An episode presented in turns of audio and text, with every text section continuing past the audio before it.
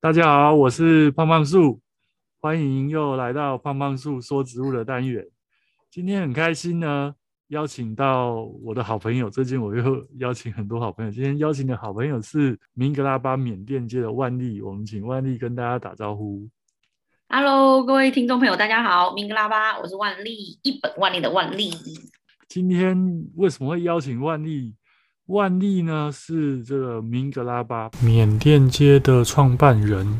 那我认识万丽也是很特别，因为大家知道我对东南亚各国历史文化很有兴趣。那我其实是在电视上认识万丽，然后我那时候看到那个哲青哥去采访万丽，然后后来我自己因为华新街是我很熟的地方，所以后来我就自己跑去万丽家买破书包，不是背的书包哦，是可以好吃的破书包。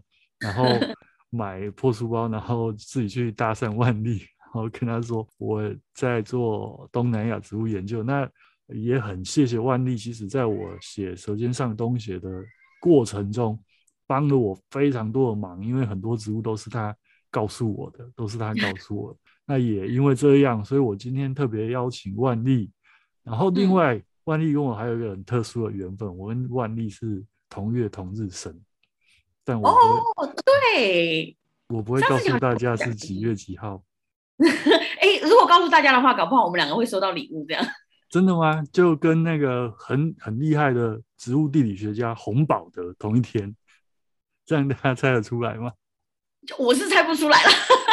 就不不，你不用猜啊，我们自己生日怎么可能不知道？OK，好，那开始采访万丽之前呢，我们还是先按照惯例，请万丽。来跟大家讲一讲，明格拉巴缅甸街到底是什么？然后他在做些什么？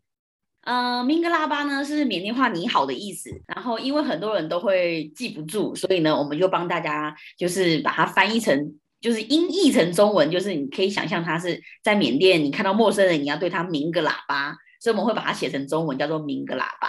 就明格拉巴是缅甸话打招呼的方式，就是呃你好啊，吉祥的意思这样子。那呃我们的这个工作室呢，明格拉巴缅甸街的这个工作团队，我们在做的事情呢，就是呃因为我自己我在缅甸出生，十岁的时候来到台湾，然后就一直居住在这一条所谓的综合的缅甸街。那因为从小在这个缅甸街长大，所以我发现很多人对于缅甸街的可能食物啊，或者是文化都非常非常的。呃，陌生不了解，所以我们就成立了一个这样的工作团队。然后我们透过 podcast，然后透过呃杂志，然后透过呃可能有时候会办一些导览，或者是一些主题式的导览，然后带领台湾朋友去认识这一些缅甸街的文化。对，大概是这样。我自己是大学的时候住在永和，然后大一下开始就发现，哎、嗯，原来有一个缅甸街。这个很多好吃，因为我是个 爱吃鬼。那时候就那时候就会跟同学到华新街吃饭了，然后也开始发现这边的文化好像不太一样。因为我就是大学之后开始迷恋上是就是东南亚各国的料理，就觉得哇，这个味道真的太棒了。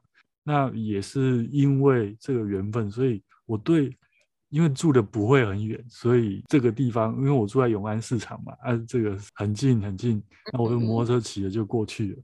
嗯，所以我对这边的这个巷子的熟悉，我我相信应该就是会比一般第一次或很少来去去过这边吃饭的人还要更熟一点点。我当然我不可能比在地人熟，但是至少。每一条巷弄我大概都走过，然后哪里有像个半地呃半个当地人这样，呃 差不多差不多，我甚至还去导览过，真的很，哇，那就是已经是当地人啦。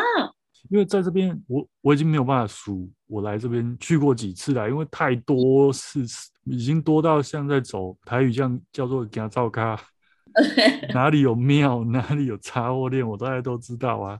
但是还是很谢谢万丽，所以我今天很想要问万丽，就是。为什么你做缅甸街的时候，你会？因为我一开始在粉丝页上面就看到万丽在缅甸街上面介绍很多的蔬菜，然后还有缅甸街其他地方比较少见的一些植物，一些植物。那我想要问万丽，是因为你本身会做菜，所以你开始注意这些植物吗？还是就是什么样的原因？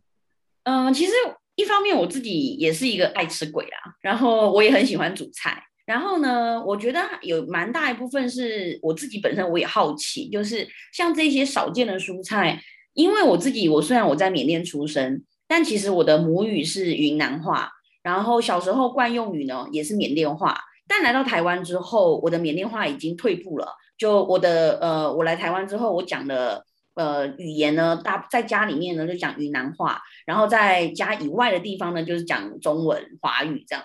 然后我就对于华新街，呃，我们家常常吃的这些菜啊，或者是华新街里面我们常常看到的这些特殊的蔬菜，所谓特殊的蔬菜，就是指一般台湾的餐桌上不常见的。我都很好奇，在台湾它的名字是什么？像比如说，我从小我都知道，我们家里面小时候缅甸，我们家因为我们家是住在缅甸的善邦，善邦的家庭里面，每一家几几几乎每一家的院子里面。一定都会种一个东西叫做洋丝瓜，所以我从小我就知道那个东西叫洋丝瓜。来到台湾之后，妈妈也会在菜市场里面买到洋丝瓜来给我吃。可是啊，我后来我长大之后，我才知道，原来在台湾大家不是叫它洋丝瓜，我都在想，因为我们就用云南话，就是叫它洋丝瓜、洋丝瓜这样。可是我都在想，那它的在台湾大家叫它什么名字？然后后来我一直查不到，我不知道我要怎么去查，我不知道我要问谁，我也不知道我该怎么查。后来我就是呃，有时候是去问那个卖蔬菜的老板说，这个是什么东西？他们告诉你知道洋洋丝瓜是什么吗？不晓得。佛佛手瓜哦。然后，嗯、然后我后来我才知道，我我跟我妈妈讲说，我就很开心，我就跟我妈讲说，妈妈妈，你知道吗？原来我们讲的洋丝瓜在台湾人家叫做佛手瓜，哎，我妈就说，哦，我也不知道，哎。然后我妈妈就跟我说，我只知道它的叶子是龙，在台湾叫做龙须菜。然后我一整个就说哦，原来原来我们小时候在在家里面院子常常看到这些菜啊什么的，原来他在台湾是叫这个，就是诸如此类的，像是呃这个佛手瓜是一个例子，还有另外一个也是啊，就是呃像像呃像我之前我就是呃我跟我的朋友讲说，我们小时候在缅甸会吃有一种甘蓝，然后它有一个很特别的功能，我们它其实没有那么好吃，它吃起来是酸酸酸苦苦涩涩的。然后，但是我们很喜欢吃它的原因，是因为吃完它之后去喝水，水会是甜的。然后我朋友就觉得你在讲什么？对，我就说，对对对对对，那个是油甘，但是因为我们在缅甸，我们叫它橄榄。但是在台湾的橄榄不是不是橄不是不是我讲的这个，台湾的橄榄是椭圆形的那一种，呃，纺锤状的。对，所以我讲的这个其实是油甘。呃，其实我也是在电视上面看到万历介绍这个东西。对，那其实油甘其实来台湾的历史也很长，那只是台湾很多人现在又不吃它了，因为食用方式不方便。但是最近因为它养生，所以又开始又好像又又又风就是流行起来，风靡，哎，很多的这些餐厅开始使用。不过，因为猪血本来就是这样，它会在不同的地方会有不同当地的俗名。然后，整个亚洲其实很多植物是大家都有的。其实我比较好奇，就是台湾会吃的那个橄榄，缅甸不吃吗？应该会吧。我比较少见到呢，因为它是那个油甘，因为它是中南半岛的植物啊，所以我是蛮好奇的。还有一个原因，有可能也是因为，因为缅甸。太可以可以吃的东西太多了。对，然后我住在的地方是靠山区的呃善邦，然后我离开善邦就是来台湾，所以有可能，也许缅甸南部或者是其他的其他的地区也也许有可能会吃，只是我不知道。嗯，但是在我的在我常住的缅甸东北部的善邦这个地方的话，我是觉得我只有橄榄类的，我大概只有看到过油柑而已。其实像很多植物，比如说像万历也曾经跟我介绍那个苦芊芊。哦，对，那苦芊芊其实就是老虎牙子那个里面那个老虎牙子。老虎牙子是那个用老虎牙子。对对对对对对，它的原料其实就是苦芊芊，就是我们台语广告那个嗨大气欧嘎那个气欧嘎就是苦芊芊呢。然后我也是觉得。很有意思，就是太多，嗯、因为我们我们不太会吃，嗯，呃，这这种很苦的菜，就是对，它就是苦凉苦凉这样。可是可是台湾过去也有吃苦苦味菜的这种嗯，传统的，像我小时候我阿妈很喜欢吃那种那个叫龙葵哦，苦的要命，我也不喜欢。哦，我知道龙葵是小小圆圆的那个，黑黑对那个，对啊，我们叫欧利啊，欧欧鸡啊，就、嗯、可是现在因为养生，所以很多人开始吃这些菜。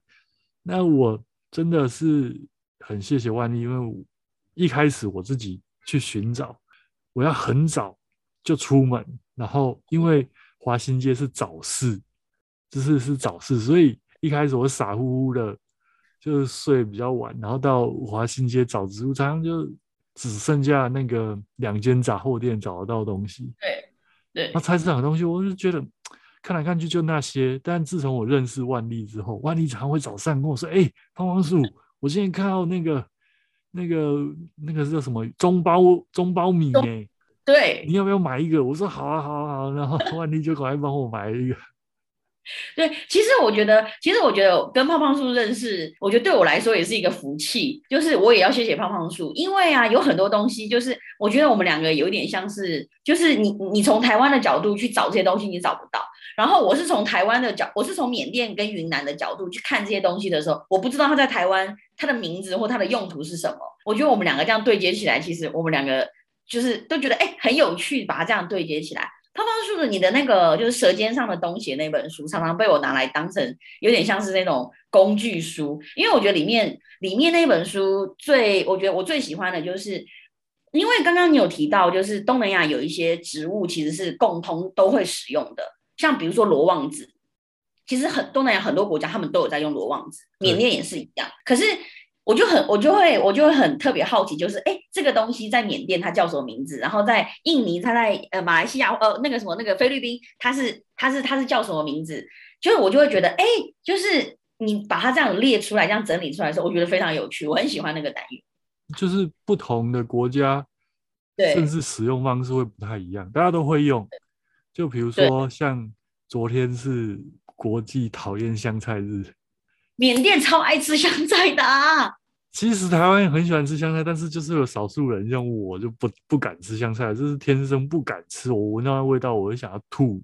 可是，可是我像我就会发现，马来群岛就印尼、马来西亚，他们比较用比较多是香菜籽。嗯，香菜籽我就不会害怕的味道，然后我我吃的时候我就不用特别交代。可是，呃，你像在台湾，之所以那么多人会。不能说那么多，应该说有一部一小部分人是不敢吃香菜，所以才会我们很蛮就是很可怕，就是不管在哪里就不应该出现香菜，还是出现香菜，因为太多很多人喜欢，所以就觉得很可怕。就是这个应该是整个东亚、东南亚，然后甚至西亚的共同文化，就是吃香菜这件事情。然后，呃，我到华新街去，我发现，哎，华新街也会吃那个次元蓀，就是哦，对。其实我们在缅甸，在缅甸那个次元水跟那个香菜会两个切在一起，把它切碎，两个一起用更香。然后我发现它在台湾不同地方有不同的名字。嗯，像我发现在桃园的新住民就会叫它美国香菜。啊，在啊在缅甸它有不同的名字，因为在缅甸云南人、缅甸的华人叫那个香菜，我们都叫它缅甸香菜，因为是缅族人最常喜欢用的，所以我们是叫它缅甸香菜。然后中南部会叫它。越南香菜，因为他会觉得，哎，越南新住民用很多。可是中部山上，呃，就是有一些比较就是中海拔会种，然后就会叫它日本香菜，所以它有非常多名字。而且，呃，像日本的进口超市里面其实会卖，因为日本也是一个很爱吃香菜的国家，他们有很多香菜饼干。所以，呃，就是同一个植物，它本来就会有很多名字。然后我因为认识万历，因为我常常说有一些植物化成灰，我都要把它找出来。可是 我在华新街遇到最大的困难就是很多进口商品它已经干燥了，然后中文都会乱写，也不能说乱写。就比如说像万历有跟我介绍一个东西，叫做那个那个叫做血燕吗？血燕，拉丝血燕。可是对那个。包装上面是写海燕窝，然后还好有万历帮，因为缅就是缅甸文，我以前不认识万历的时候，我是上网对着缅甸字母一个字母一个字母抓下来，然后拼到快要眼睛快要脱窗，然后发现哎怎么会跳？然后后来都是缅万历帮我打出来，然后直接丢那个缅甸文的资料给我，我才才可以比较快速知道这到底是什么植物，或者什么有时候就是一段木头。之前还有一次查那个，后来我才查到哦，因为如果你直接看翻译会被翻译成檀香。对，可是后来万一帮我查，我才知道，我、哦、那个是粗叶刺子木的木头。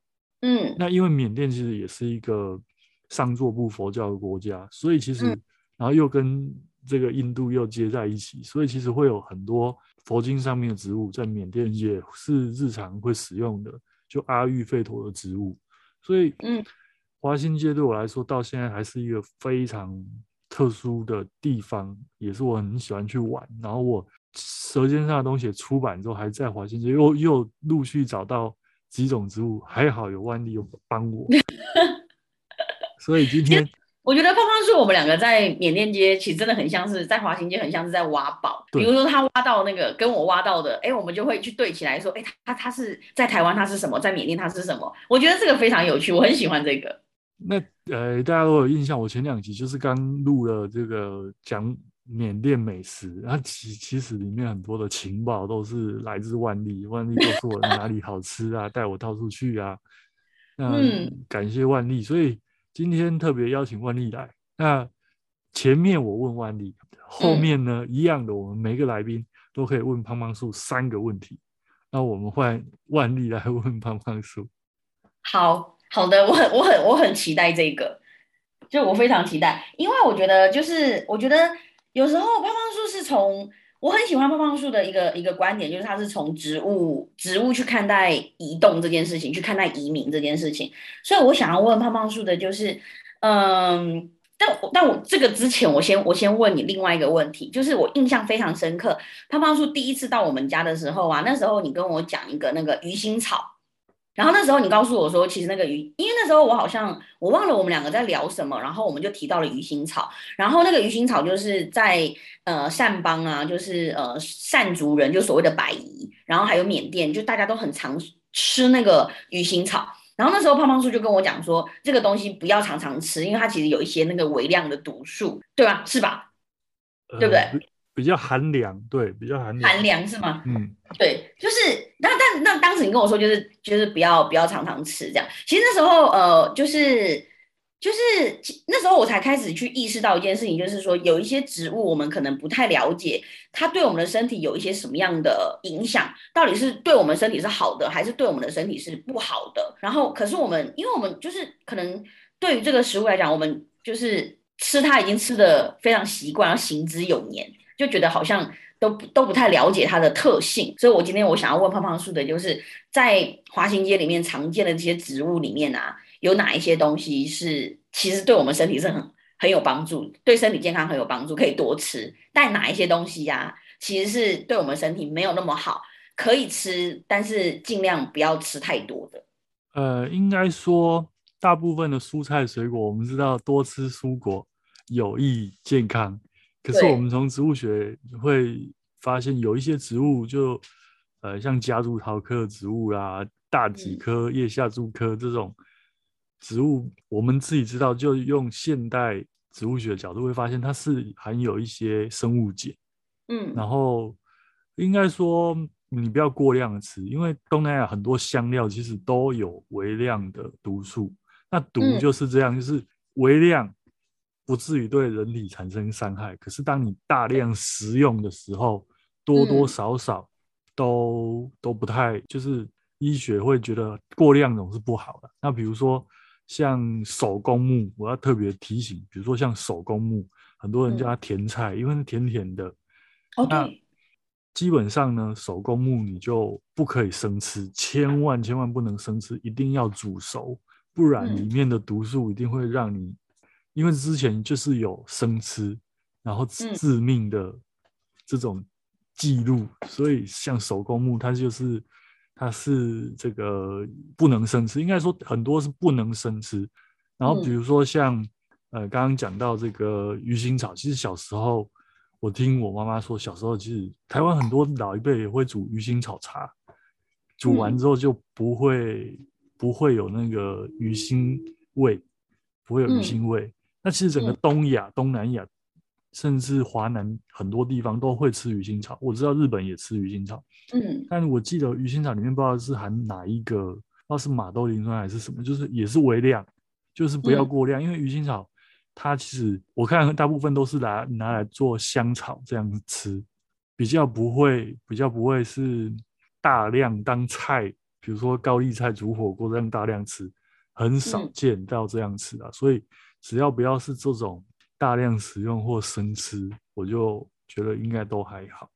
然后还有像之前我在华新就有遇到一个那个华他卡腾，我看到他是华他阿卡腾的时候，我也是，诶，我突然忘记那个缅甸话怎么说。我的脸书上面有介绍过，因为它是夹竹桃科的植物，千万不能生吃。像我算是很勇敢的，所以你跟我说能吃的，我大概都会试试看。但我。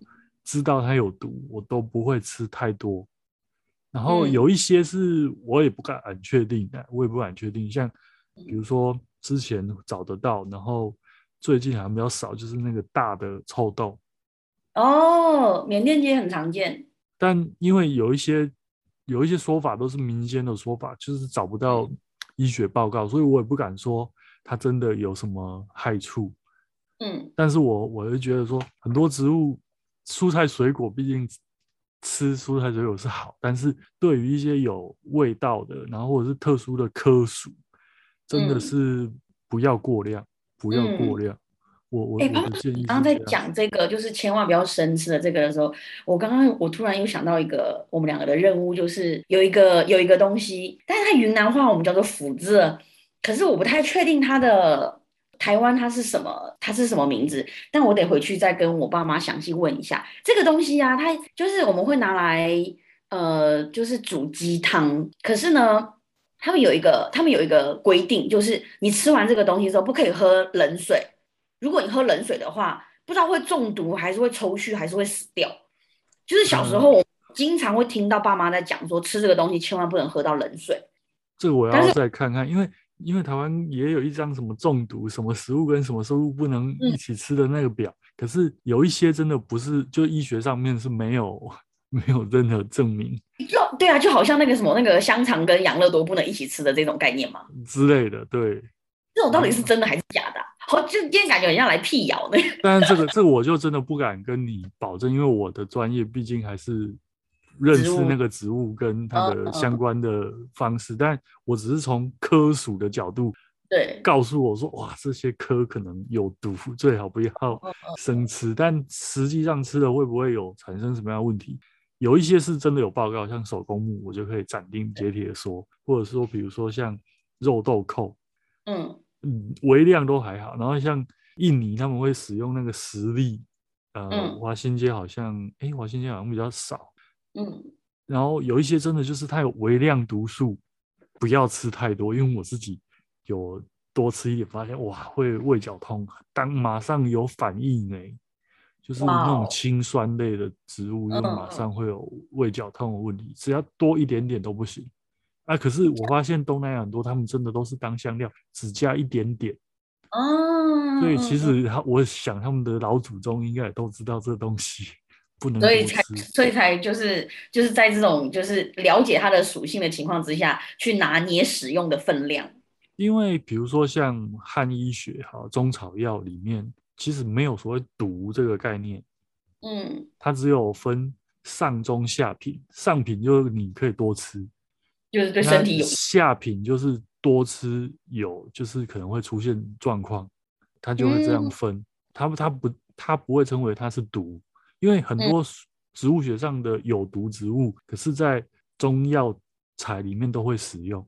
嗯嗯嗯嗯。那它用的就是它的用量会比较少。再来是它会有一个所谓炮制的过程，所以我才会说炮制的过程是就是把它的毒素去掉。嗯。所以我强调就是大部分的菜一定要煮就是这样，因为烹煮其实会破坏很多植物的生物键，就是我们俗称的毒素的部分。嗯，我的建议是，所有的东西都可以吃吃看，蔬菜水果都可以，但不要生吃。嗯，真的，尤其是不熟悉的，千万不要生吃。呃，因为我说应该说你是很像那个神农氏吧？呃，我不敢这样说啦，我应该说我就是好奇，而且又爱吃，然后所有人家说可以吃的，特别是植物，我一定要吃吃看的，而且尤其是对那种。有毒植物，说真的，我有一种很奇怪的，就是人家说是有，我明明知道它是有毒植物，可是我看到当地人在 吃，我就觉得哇，太神奇了，这东西可以吃吗？然后就塞到嘴巴里面吃吃看这样。但我又很胆小，所以我一定是人家做好料理好了，他敢吃，我才敢吃。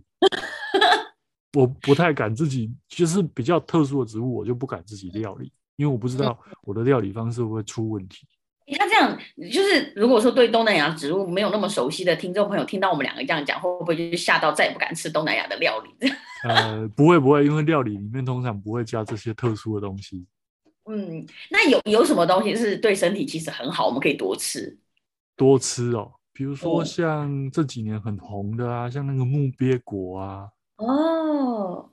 像哎，你知道姜黄姜黄其实姜黄啊。对，缅甸非常喜欢吃姜黄，而且在缅甸女生生小孩坐月子也会大量使用姜黄。然后南姜啊，哦，缅甸也很常使用南姜。其实台湾的中南部也很喜欢吃南姜。我小时候很，就是我住，我是个南部人嘛，南部就是吃南姜，嗯、像是在吃，呃，反正什么东西都要沾一下南姜粉，就吃什么水果啊。嗯然后吃番茄、吃李子、吃梨子都要加南姜粉，然后吃麻辣都要加南姜粉。哎，所以我们在夜市里面常常看到有一种腌李子，它外面有一丝一丝黄黄的，那个就是南姜。对啊，我不知道哎。可是它有很多不同的称呼啦，像我们南南部就是叫它南京湾南姜，可是有一些地方好像会叫它高粱姜啊，还是什么。嗯嗯嗯嗯嗯，称呼也是不太一样。然后像我们中南部，就是很多人小时候家里有院子，就种一棵，然后要用的时候拿锄头，直接现挖。哇，这样很羡慕哎。其实我觉得我们在台湾，就是尤其是缅甸移民来到台湾之后啊，有一些食材，因为我们以前在缅甸家里面有院子，有很多东西其实都会自己种。就像你讲的一样，如果我需要，我就去，我就去院子里面自己挖就好。可是来到台湾啊。没有院子就算了，有时候你要去菜市场找，可能还找不到。就是我的另外一个问题，我想要问胖胖叔的，就是像比如说华新街，就是经常出现这一些这种特殊的食材啊，还有另外一个中立的那个忠贞市场，其实也有很多这些滇缅常见的这一些特殊食材。其实我比较好奇，他们的源头到底是在就是摊贩自己在家里面种吗？还是他们会有出现在台湾哪里特别适合种植的地方吗？呃，这几年其实各地东南亚市场，你都会发现各地都有会卖东南亚香草香料或者是一些特殊蔬菜的市场。但就我的了解，因为我后来也是认识了一些批发商，有一些少数香草香料，比如说像华新街有三个婆婆，他们大概就是自己种的，然后种的比如说薄荷啦，然后柠檬薄荷啊，还有像。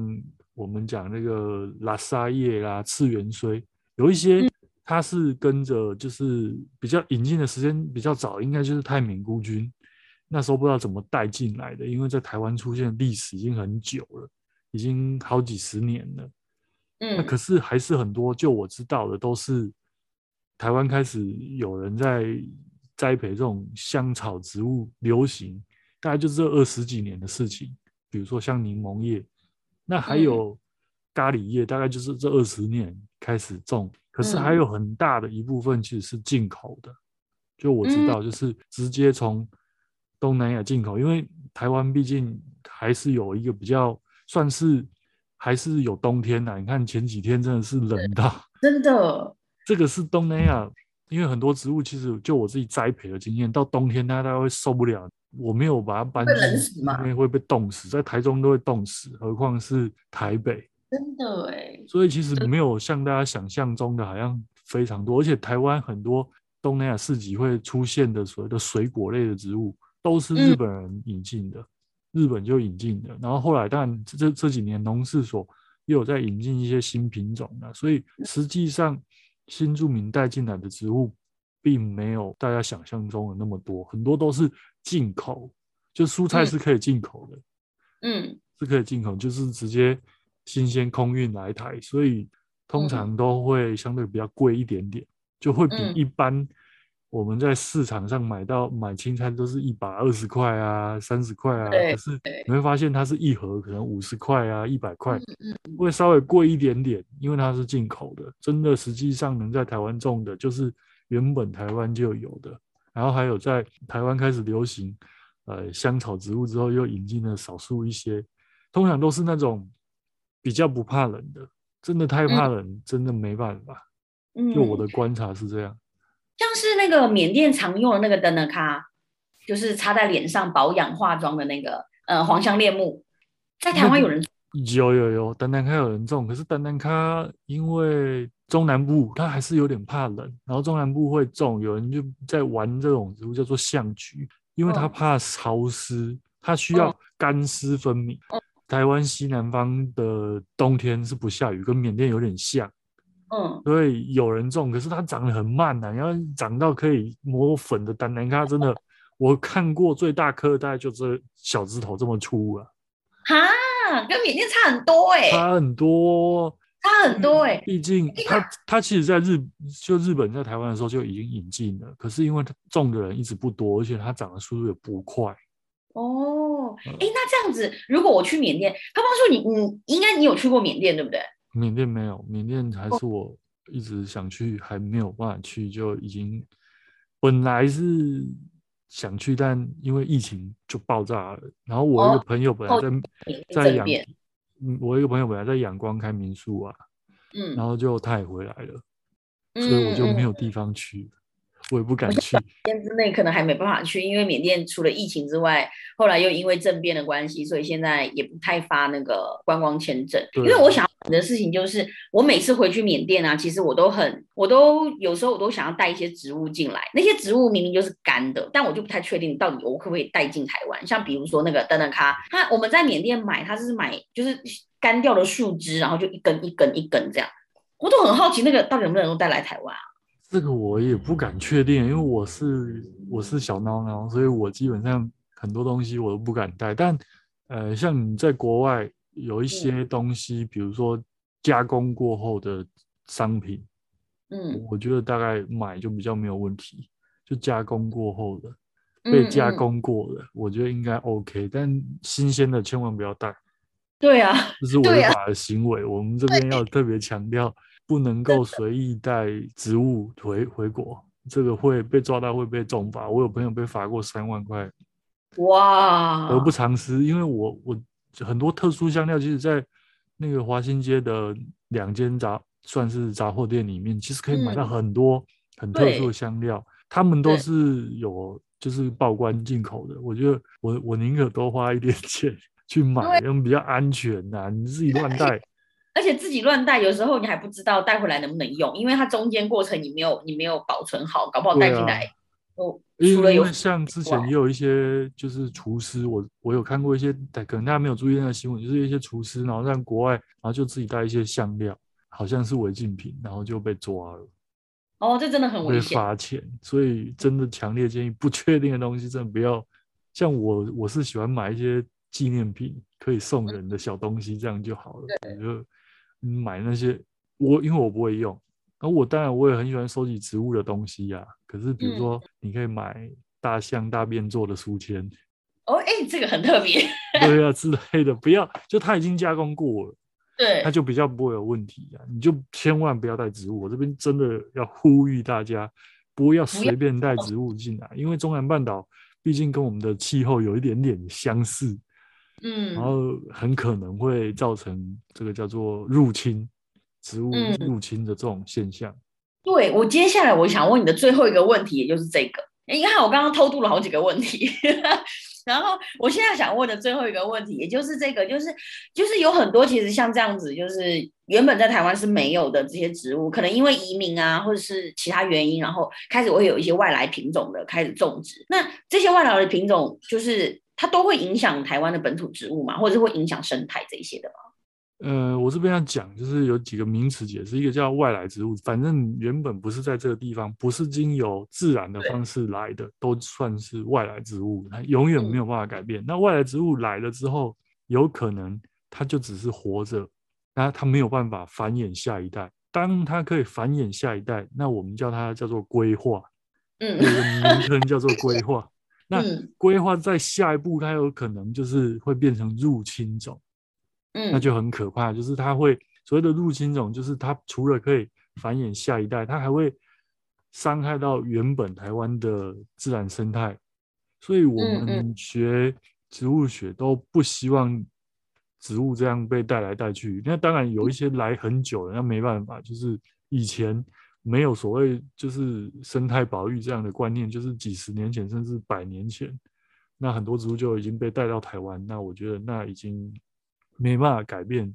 但是现在就是这个当下，我们已经知道植物有可能会入侵。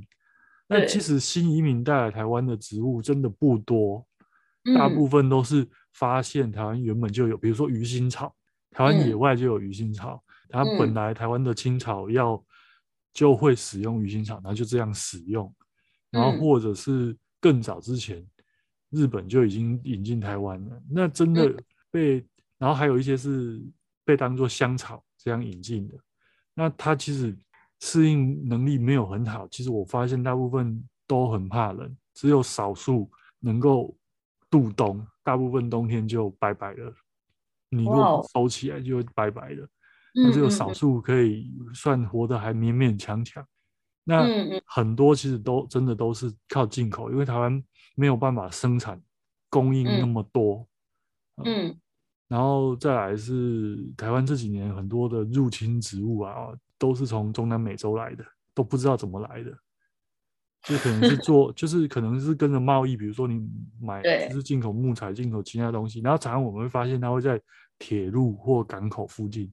会先出现，嗯，所以我觉得好像也不能就就是把很多责任推给 新移民啊。我觉得对，因为我我认识很多新住民，他们会他们想要他们当地的东西，他们会去报关，然后用合法方式把它引进，嗯，然后或者是他们也会去东南亚超商买，因为说真的，这种违法的事情会做的人应该不多，对。然后，而且你要等那个植物真的要等到它种下去，到它可以使用，其实要等很久，不如直接买比较快。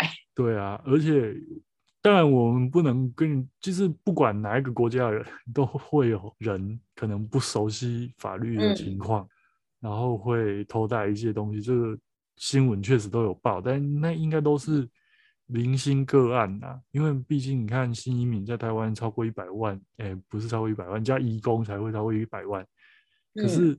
嗯嗯，你看新闻就多，偶尔偶尔可能一年不到一次。对啊，啊，对啊。那我因为就我知道，他们那些东西都是进口的，嗯，大部分都是进口的。嗯嗯。特别强调，真的不要 乱带植物来台湾。那已经出现了，就是已经出现了，很多人会来问我。那毕竟它已经出现在那里，而且好像已经出现很久了，那我就会想办法去考证它到底是谁。他叫什么名字？把它找出来，这样，然后介绍给大家。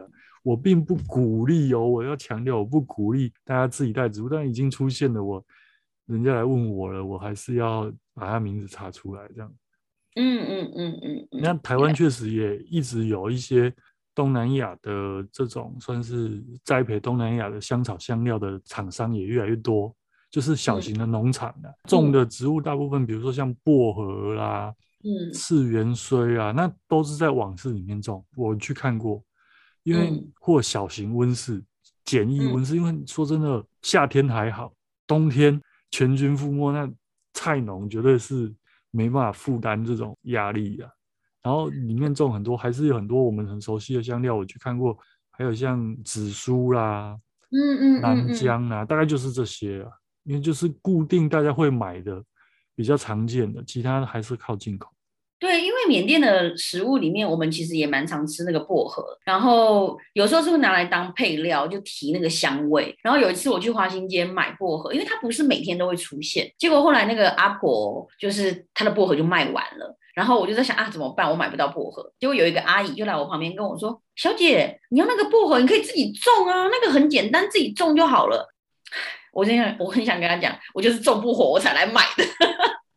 可是其实那个。没有那么简单。可是台湾种薄荷的历史应该也是蛮长的啊，因为从我小时候就有看过这东西啊。只是确实在没有移工跟新移民来台湾之前，很多人都是自己种，比较不会说可以在市场买到大把。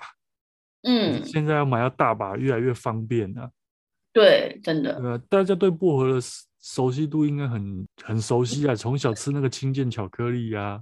哦，对啊，对对对对，对，就那个就是薄荷的味道啊。嗯嗯嗯。所以台湾种薄荷已经很久，从我很小时候没有听过新移民，就听过薄荷。所以它出现很久了。出现很久，小时候在花市就看过，它真的很好种，它就是。稍微潮湿遮阴，但是它有一个秘诀，就是你要一直去踩它，一直去踩它，它就可以，它就可以越长越，它就会越长越茂盛。你如果不踩它，它就会开始老化，然后最后就死掉了。我的薄荷到底发生什么事？我就觉得我种薄荷种不活。应该你一定没有换土吧？哦、你如果、哦、因为像我们乡下人就是用土种啊。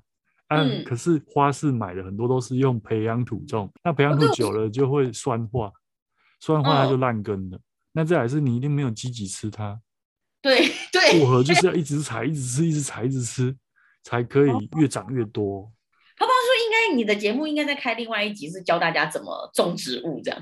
嗯、呃，我们就穿插穿插就好了，穿插就好了。我们还是希望是可以介绍很多文化，然后就是植物跟我们生活关系。所以今天嗯很开心，我可以跟万丽。聊这么多，因为每次跟万丽聊起来就没完没了，真的，共同的兴趣，然后就觉得很有趣。因为缅华新街真的有很多很丰富的香料，我我很我几乎把那个整面那个香料墙上面的香料，我就一包一包像收集癖一样，都把它买下来，然后放在家里，因为我觉得很漂亮啊，嗯嗯、啊，所以。这一这一集也是希望一方面找万丽来讲植物，那一方面聊聊华新街。那最后换我再做一个收尾，问万丽，你有没有要什么要澄清的？就是关于缅甸跟华新街，你觉得有没有很多人对缅甸或华新街有一些误会，你想要澄清的？哎，我觉得要澄清的这个可能最其实听起来就觉得大家会觉得哦，这就是是真的需要到澄清的地步吗？但是我真的觉得在台湾。的确是有一些人是会相信这个事情，就是大家可能有听过那种有一种呃脑筋急转弯吗？还是一些比较有点年代感的笑话，就是世界上哪一个国家不用电？然后很多人会觉得哦是缅甸，但是你知道吗？这其实这只是一个，我觉得只是一个开玩笑，脑筋急转弯吧？因为缅甸啊，可是对对，但是有一些人是真的相信缅甸没有电或缅甸不用电，但其实我觉得呃大家还是可以。稍微关注一下，就是就是缅甸现在的发展，真的就是呃，它现缅甸的首都呢在内比多这个地方，仰光呢是以前缅甸的旧的首都，但它到目前为止仍然是缅甸的一个呃，就是商业，对对对，蛮大的一个城市，就是它就是很现代化，就是可能比较不是那种真的没有电的国家，对啊。我我觉得这个也要跟大家澄清，我发现很多人还是以为缅甸的首都在仰光，哦，没有，它已经搬很久了。对，搬很久了。他现在是新的首都在内比多这个地方，仰光是他的旧首都。对对，所以首都真的可以搬的，过几年印尼也要搬首都了。首都真的，嗯。OK，那最后我还要再做一个 ending，就是万历的这个节目叫《明格拉巴缅甸街》。那其实明格拉巴有一个很知名的歌手，就是黄明志先生，也有一首歌叫《明格拉巴》，我建议大家真的可以去找来听听看。来听听看，对缅甸可能会有更不一样的认识。嗯、那我们今天很感谢万丽跟我们 录了这一集，那希望大家会喜欢。那有什么问题，可以在我们各自的脸书上面留言，我会把万丽的这个粉砖放在我的这个说明里面。然后有问题都可以私信我们。然后想要听什么节目，你可以到。万丽的明格拉巴缅甸街的 Google Podcast 上面按下五颗星，然后也要到胖胖树说植物按下五颗星的评分。非常欢迎。我们今天这个节目就到这边结束，谢谢大家，拜拜。谢谢，拜拜。